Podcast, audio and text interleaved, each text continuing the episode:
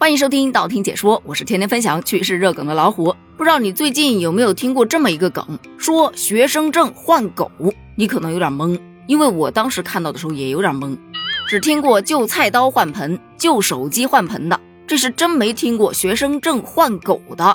其实啊，这来源于近代大学生的一种新鲜玩法，叫做线上遛到狗。这事件的起源是一位大学生在网上发了一张帖子，就说呀：“哎呀，好无聊啊！附近有没有狗能让我遛一遛的？”有一位铲屎官正好他没时间遛狗，看到这个信息，立马联系了这位大学生，并发出了灵魂二连问：“你是好人没错吧？不会把我的狗杀掉吧？”大学生就说：“我可以把我的学生证、身份证都押给你。”于是乎，这一场免费遛狗交易就达成了。这一番操作一下子就爆了，大家纷纷开始模仿，并都在短视频平台上分享自己的喜悦。有的狗主人表示，自己家的狗三天被遛了七趟，大学生都已经预约了几十个人了，给自家的狗念遛弯安排表，狗都乐疯了。而大学生呢，他们也晒各种开心遛狗的视频，跟宠物狗玩耍的视频，喂狗狗吃东西的视频，包括很多萌狗的照片，满脸就写着两个字：满足。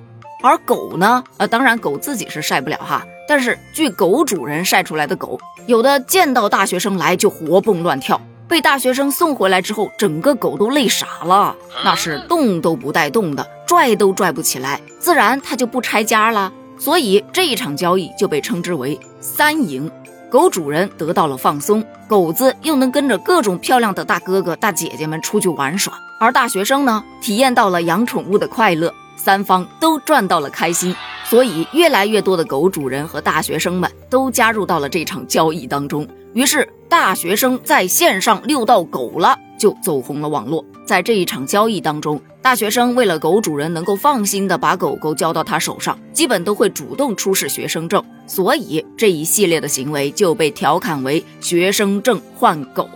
这个梗是什么意思？咱们弄清楚了，那还得再分析一下这个梗为什么会火。我个人是觉得，就是因为它三赢，没有任何一方能吃到亏的。你想啊，作为狗主人，天天九九六，下班回到家都累瘫了，哪还遛得动狗啊？再看看狗呢，都狗在家一天了，就指着主人回来带它出去溜溜呢。可这主人呢，只想在家苟着，没办法，他只能拆家了。但至于有没有用？还得看狗主人有没有力气，而大学生大多上完课，他空闲时间就会很多。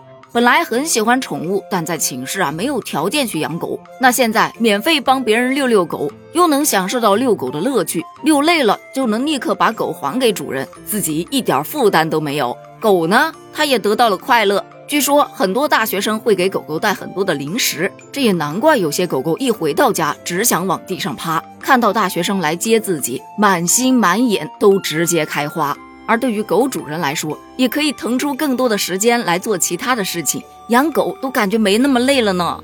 所以你好，我好，他也好，这项活动必须好，好，好，好，好什么好？专家出来泼冷水了。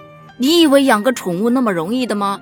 宠物饲养人应该有必要的安全管控措施。当大学生接受了主人的遛狗任务之后，在某种程度上，他们已经形成了一定的民事法律关系，因此需要对遛狗期间产生的结果、责任和风险做出相对应的划分。否则，万一在遛狗期间这狗咬了人，或者是出了什么意外，来，你说说谁负责？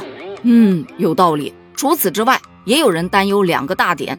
第一是当心狗贩子冒充大学生偷狗，第二点当心人贩子冒充狗主人偷大学生。这点其实蛮好理解的，因为狗贩子冒充大学生，说是来我免费帮你遛狗，这是我做的一本假的学生证，拿给你换个狗好吗？狗交过去再也见不着了。